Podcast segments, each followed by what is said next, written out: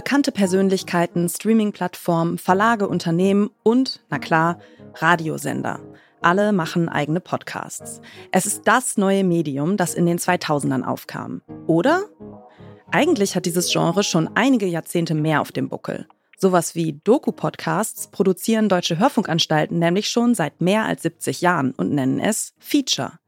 Die Mischung aus Hörspiel, Dokumentation und Reportage wurde von der BBC entwickelt und kam nach Ende des Zweiten Weltkriegs auch nach Deutschland. Und weil wir diesen Monat 100 Jahre Rundfunk in Deutschland feiern, widmen wir uns heute diesem klassischen Hörfunkgenre, dem Feature. Während des Krieges war in Deutschland das Tonbandgerät entwickelt worden. Dadurch wurden nun auch längere Reportagen möglich.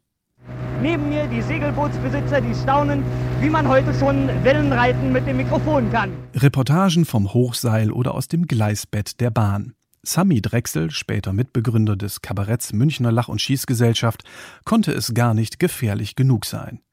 Hier spricht er live von einem Surfbrett auf der Havel. Gleich wird der Motor ausgeschaltet und dann muss ich, ob ich will oder nicht, baden gehen. Boah, die Fahrt wird langsamer abwärts. Weg war er, mitsamt Mikrofon untergetaucht in der Havel. Auch wenn der Rias ein Kind des Kalten Krieges war, lebte das Programm nicht zuletzt von seiner Unterhaltsamkeit.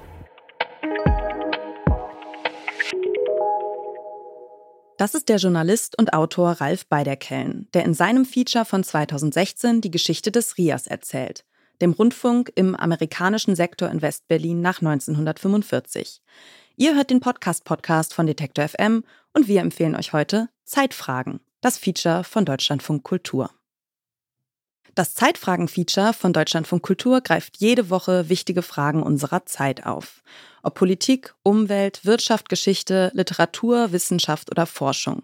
Unterschiedliche AutorInnen setzen sich tiefergehend mit einer Leitfrage auseinander und das in rund einer halben Stunde. So erzählt Ralf Beiderkellen in seinem Zeitfragen-Feature eben Geschichten aus dem RIAS. Von der Gründung des RIAS nach dem Zweiten Weltkrieg über seinen Einfluss auf den deutschen Rundfunk bis zu seinem Ende nach der Wiedervereinigung. RIAS fusionierte zum 1. Januar 1994 mit dem ostdeutschen DS Kultur und wurde Teil des Deutschlandradios. Der RIAS-Schriftzug auf dem Haus am Hans-Rosenthal-Platz steht heute unter Denkmalschutz. Und so ist aus dem Rundfunk im amerikanischen Sektor heute ein Rundfunk in allen 16 geworden. 16 Bundesländer. Das dokumentarische Radio entwickelt sich nach dem Zweiten Weltkrieg sowohl in der Bundesrepublik als auch in der DDR. Das Feature ist also eng verbunden mit der Geschichte des deutschen Rundfunks und auch irgendwie mit der Geschichte Deutschlands. Schließlich will das Feature als nicht fiktionale Gattung die Wirklichkeit abbilden. Die RedakteurInnen recherchieren also zunächst intensiv und führen Interviews. Wie in diesem Fall. Um herauszufinden, wie sich die Fernsehpraxis wandelt, hat die Kulturwissenschaftlerin Vera Glocke für ihr Feature zum Beispiel mit einer Berliner WG gesprochen. Das Couch-Areal hier ist definitiv unser, quasi unser Wohnzimmer. Ja, unser, unser Hauptquartier des Chillens.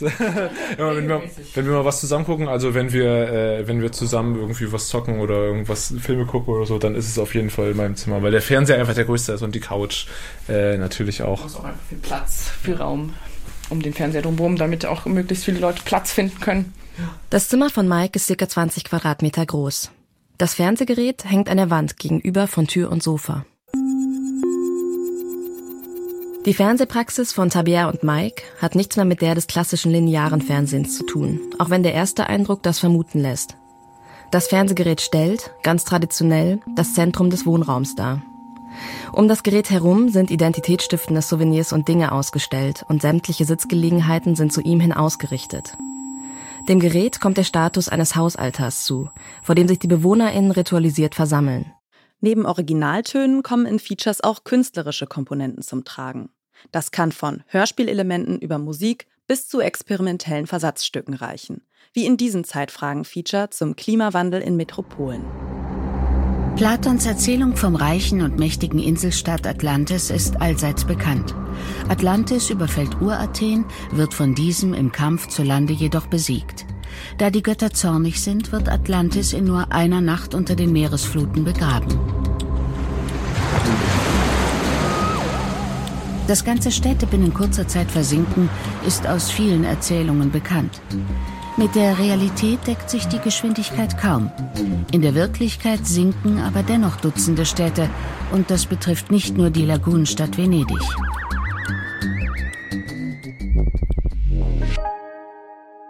Das Zeitfragen-Feature von Deutschlandfunk Kultur beleuchtet in einer halben Stunde die Hintergründe aktueller Debatten und Zeitfragen.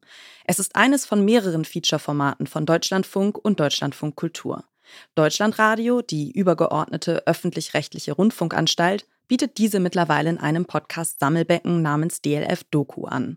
So müsst ihr nur einen Podcast abonnieren und habt Zugriff auf die meisten dokumentarischen Deutschlandradio-Produktionen. Das Zeitfragen-Feature erscheint montags bis donnerstags um 19.30 Uhr im Radioprogramm von Deutschlandfunk Kultur und natürlich auch als Podcast. Und wer diesen Podcast hört, richtet seine Möbel nicht nach dem überdimensionalen Flatscreen-Fernseher aus, sondern drapiert seine Habseligkeiten natürlich rund ums Internetradio. Das war's für heute vom Podcast Podcast.